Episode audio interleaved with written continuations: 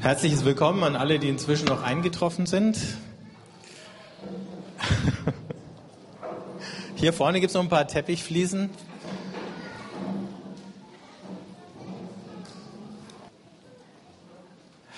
Es ist eine schöne Gelegenheit, diesen Taufsonntag zum Anlass zu nehmen, überhaupt mal drüber nachzudenken, was Taufe bedeutet, auch für alle anderen von uns, die schon längst getauft sind. Also vielleicht auch nicht längst, vielleicht auch erst jüngst, aber immerhin schon getauft sind. Und ähm, nachdem wahrscheinlich unterschiedliche Leute gelernt haben, dieses Thema Taufe durch die Brille von ganz unterschiedlichen Traditionen zu sehen, haben wir gedacht, wir gehen einfach mal zurück an den Ursprung und versuchen mal zu gucken, wie es da ausgeschaut hat. Und ähm, deswegen lese ich einen Abschnitt aus dem Beginn des Markus-Evangeliums vor. Es begann, wie es bei dem Propheten Jesaja steht: Ich sende meinen Boten vor dir her. Er soll den Weg für dich bahnen. Eine Stimme ruft in der Wüste, bereitet dem Herrn den Weg, ebnet ihm die Straßen. So trat Johannes der Täufer in der Wüste auf und verkündigte Umkehr und Taufe zur Vergebung der Sünden. Ganz Judäa und alle Einwohner Jerusalems zogen zu ihm hinaus, sie bekannten ihre Sünden und ließen sich im Jordan von ihm taufen. Johannes trug ein Gewand aus Kamelhahn und einen ledernen Gürtel um seine Hüften und er lebte von Heuschrecken und wildem Honig. Er verkündete, nach mir kommt einer, der ist stärker als ich. Ich bin es nicht wert, mich zu bücken, um ihm die Schuhe aufzuschnüren. Ich habe euch nur mit Wasser getauft, er aber wird euch mit dem Heiligen Geist taufen. In jenen Tagen kam Jesus aus Nazareth in Galiläa und ließ sich von Johannes im Jordan taufen. Und als er aus dem Wasser stieg, sah er, dass der Himmel sich öffnete und der Geist wie eine Taube auf ihn herabkam. Und eine Stimme aus dem Himmel sprach, du bist mein geliebter Sohn, an dir habe ich Gefallen gefunden. Wir müssen versuchen, uns mal zurückzuversetzen in die Zeit, die da beschrieben wird, in der Johannes der Täufer da aufgetreten oder aufgestanden ist. Es beginnt alles mit einer Verheißung, mit einer Verheißung, die all die Leute, von denen wir hier lesen, aus Judäa und Jerusalem im Ohr hatten, die sie von klein auf, wenn ihr so wollt, im Kindergottesdienst oder zu Hause gelernt hatten vom Propheten Jesaja. Aber die Verheißung bezieht sich auf eine Welt, wie wir sie auch noch irgendwie kennen, nämlich die Welt, die anscheinend der Spielball von mächtigen Militärmaschinen und riesigen Wirtschaftsimperien ist, in der der Einzelne schon das Gefühl hat, er zählt nicht und in der auch ein kleines Volk wie die Juden einfach unter die Räder kommt. Und sie waren schon seit Jahrhunderten unter die Räder gekommen. Und diese großen Imperien, die versprechen dir zwar sowas wie Ordnung und Stabilität, aber gleichzeitig fordern sie Opfer. Sie nehmen dir ein Stück deiner Freiheit und sie produzieren nicht nur Ordnung, sondern eben auch Ungerechtigkeit. Ähm, manchmal im kleinen und manchmal im großen Stil. Und da gab es unter diesen vielen Völkern der Welt ein einziges Volk, das hatte Gott sich ausgesucht und von dem hat er gedacht, das könnte irgendwie nach anderen Maßstäben funktionieren, außer eben nicht nach diesem, der Stärkere unterdrückt den Schwächeren und setzt sich mit bloßer Macht durch. Oder der Reichere zieht den Armen über den Tisch. Und es hätte eigentlich funktionieren können, aber dann hat Israel gedacht, wir wollen auch so ein Imperium werden wie alle anderen. Warum sollten wir nicht auch groß und toll und mächtig sein? Und dann hat sich's mit dem Versuch übernommen und ist untergegangen und hat aufgehört, als zumindest politische Größe zu existieren. Die Juden sind zerstreut worden, überall in der alten Welt und ihre Selbstständigkeit war weg. Wir kennen sowas heute auch von anderen Völkern, zum Beispiel wenn wir die Kurden anschauen, die jetzt vielleicht gerade im Nordirak ein bisschen Selbstverwaltung bekommen haben, aber die keinen eigenen Staat haben und die davon träumen, sowas zu werden. Und nun leben die Juden mit dieser Verheißung im Ohr, dass eines Tages Gott kommt und ihr Schicksal wendet. Und dann war die Verheißung, dass bevor das passiert, jemand in der Wüste auftreten wird und Gott den Weg bereitet. Warum ausgerechnet in der Wüste? Die Wüste ist der Ort des Neubeginns in der Bibel. Der Prophet Hosea hat gesagt, Gott wird sein Volk wieder zurückbringen in die Wüste, da wo alles angefangen hat, da wo er den Bund mit ihnen geschlossen hat am Berg Sinai, da wo sie frisch aus Ägypten als Sklaven entkommen waren und dann ihren Weg als Volk weitergegangen sind. Und deswegen hat es immer wieder Leute zurückgezogen in die Wüste. Deswegen hat es auch Jesus nach seiner Taufe in die Wüste gezogen. Die Wüste ist der Ort der neuen Anfänge.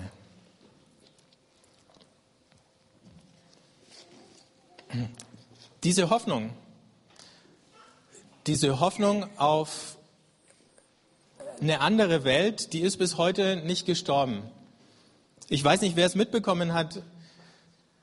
Vorgestern war der Präsident Barack Obama im Konzentrationslager Buchenwald und einer der Zeitzeugen, einer der wenigen, die noch leben, war mit dabei, Eli Wiesel.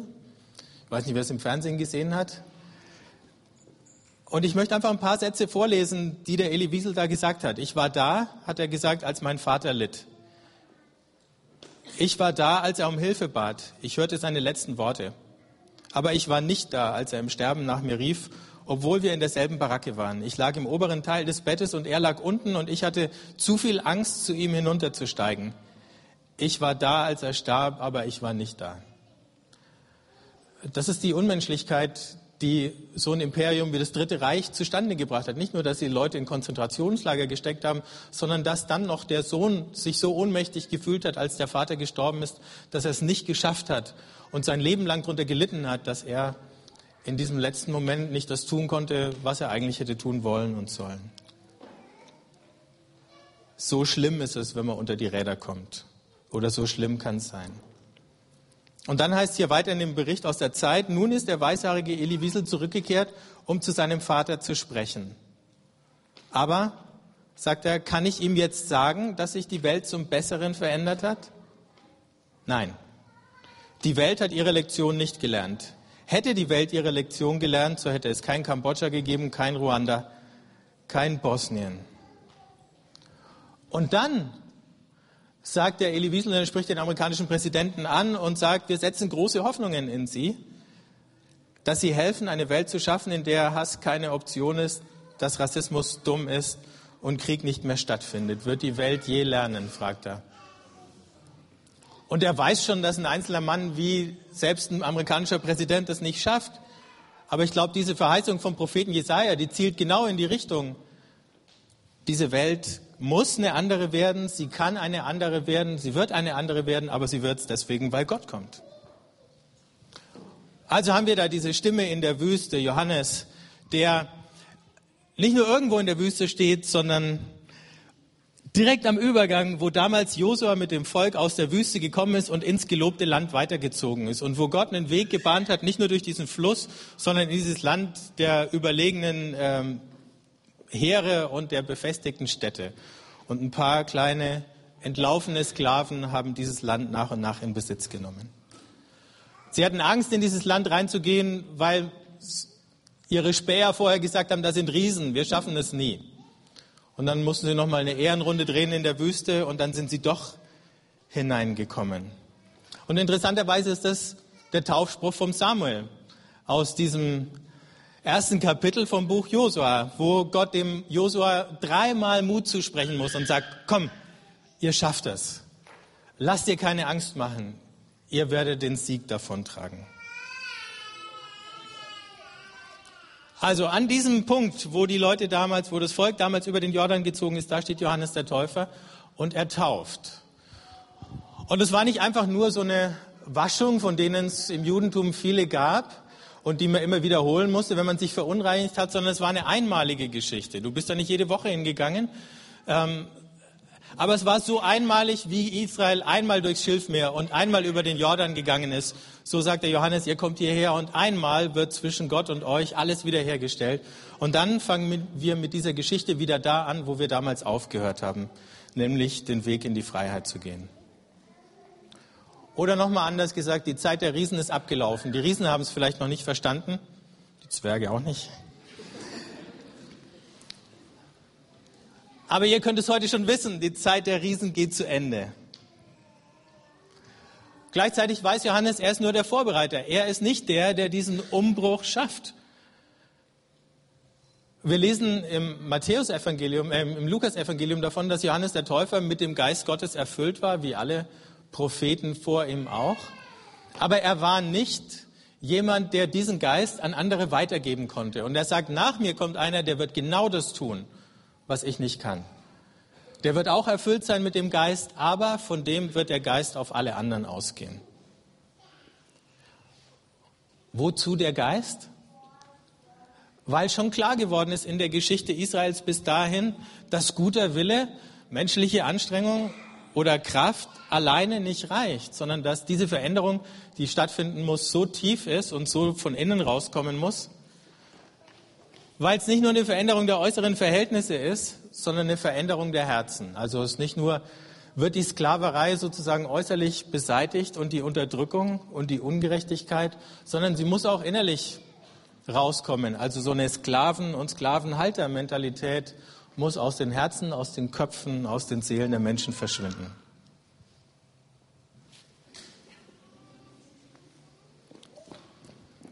Es braucht einen Neubeginn. Und deswegen hat der Prophet Zacharia schon gesagt, es wird nicht durch Heer oder Kraft geschehen, sondern durch meinen Geist. Und als Jesus dann da am Jordan ankommt, ich weiß gar nicht, wie man sich vorstellen muss, ob er in der Schlange von vielen Leuten stand oder ob er gewartet hat, bis da mal eine Pause ist und der Johannes mal Zeit hat, das richtig zu begreifen, was jetzt passiert. Als Jesus getauft wird, kommt diese Stimme vom Himmel. Wir wissen auch nicht genau, wer es alles gehört hat, wer es mitbekommen hat. Und wenn nicht, auf jeden Fall Jesus selber. Und die sagt, du bist mein geliebter Sohn, an dir habe ich Gefallen gefunden.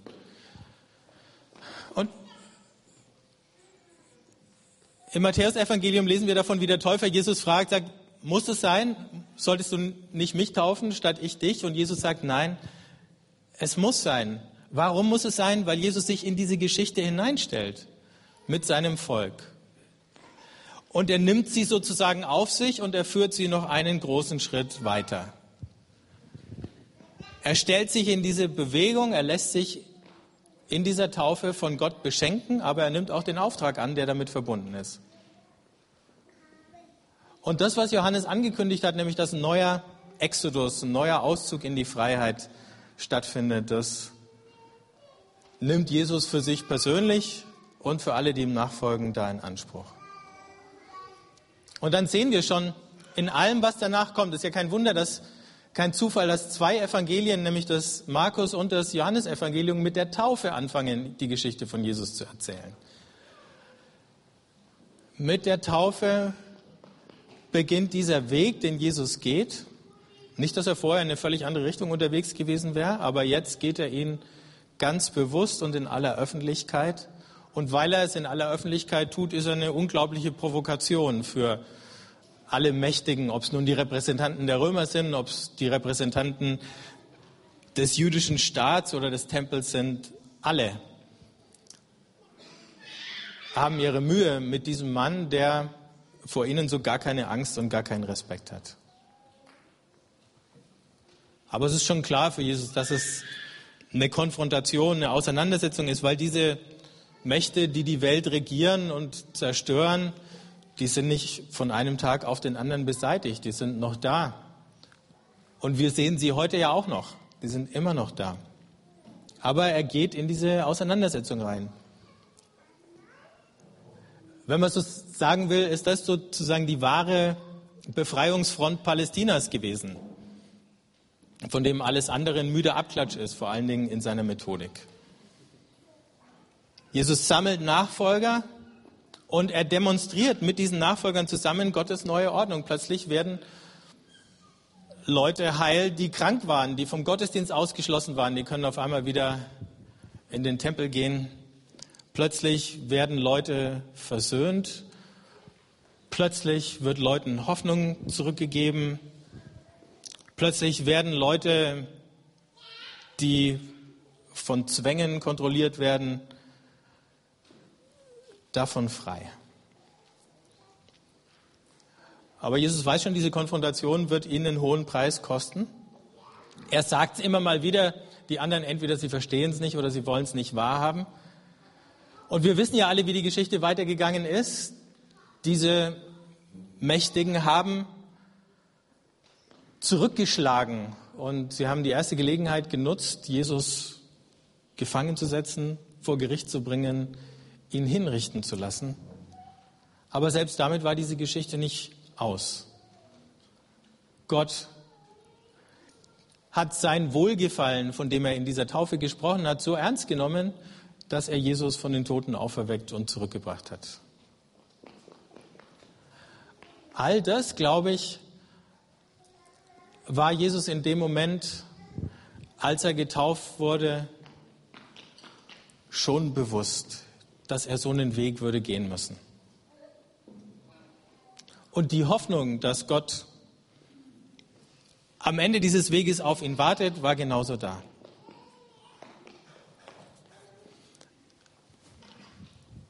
Wenn wir heute Leute taufen, dann deswegen, weil der auferstandene Jesus gesagt hat, macht alle Völker zu Jüngern,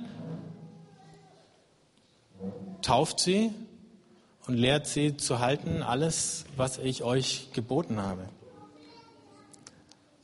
Damit sagt er, diese Befreiungsaktion muss weitergehen. Die muss ihre Fortsetzung finden.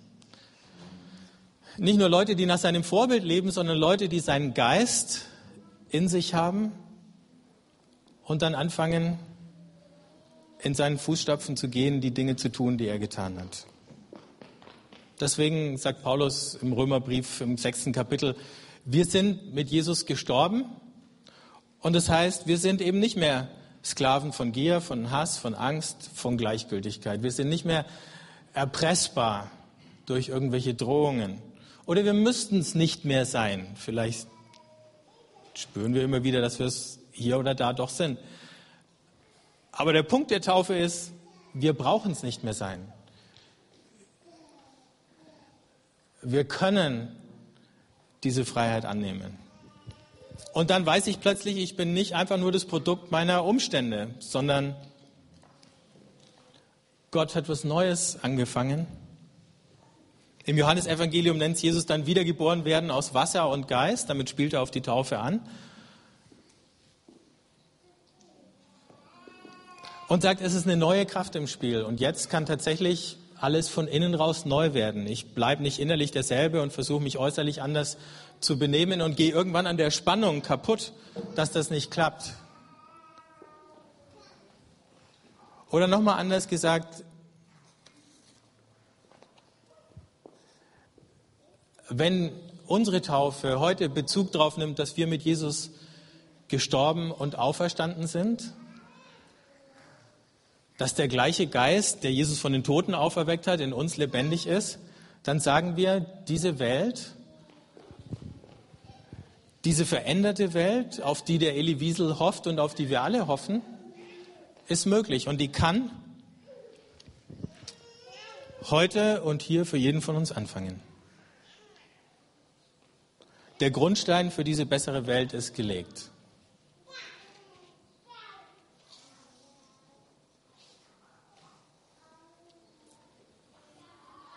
Wenn wir darauf zurückschauen, auf diese Geschichte, die wir lesen von Jesus am Ufer des Jordans, dann sehen wir, die Welt hat an dieser Stelle eine neue Richtung bekommen.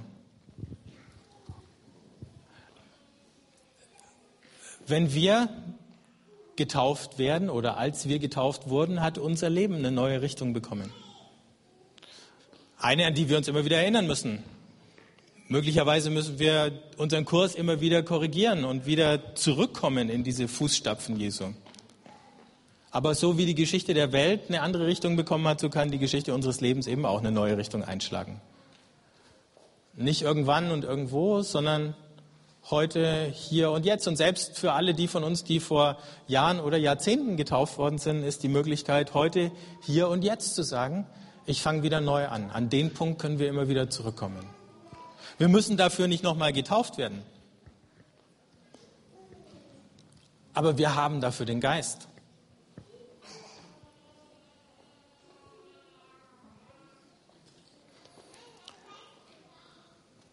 Und deswegen würde ich gern bevor wir dann zu der Taufe kommen, für uns alle beten. Wenn ihr möchtet, könnt ihr zu dem Gebet gern aufstehen.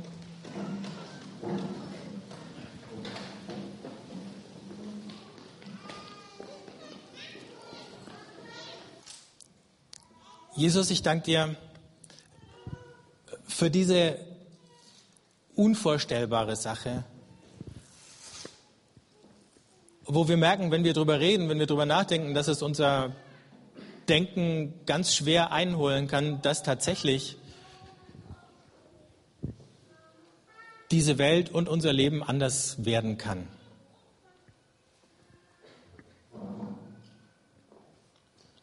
Und dass es mit dir zu tun hat. Ich danke dir für deine Bereitschaft, all das Elend der Welt auf dich zu nehmen und nicht davor, die Augen zu verschließen und nicht davor, davon zu laufen. Und unseres, unser persönliches eingeschlossen. Und ich danke dir, dass du gezeigt hast, durch deinen Tod, durch deine Auferstehung, dass das letzte Wort Gottes nicht das Leid und der Tod und das Elend ist, sondern das letzte Wort, du bist mein geliebter Sohn mit dem alles anfängt und mit dem alles aufhört, auch für uns. Ich danke dir, Jesus, für deinen Geist, der uns die Kraft gibt, uns an dieses Wort zu erinnern und aus ihm herauszuleben. Und ich bitte dich für jeden Einzelnen von uns, dass wir das schaffen und da, wo wir es aus den Augen verloren und aus dem Gedächtnis gestrichen haben, dass wir heute wieder anfangen können, es ernst zu nehmen und uns darauf zu verlassen. Ich danke dir für die Taufe, die wir heute feiern können.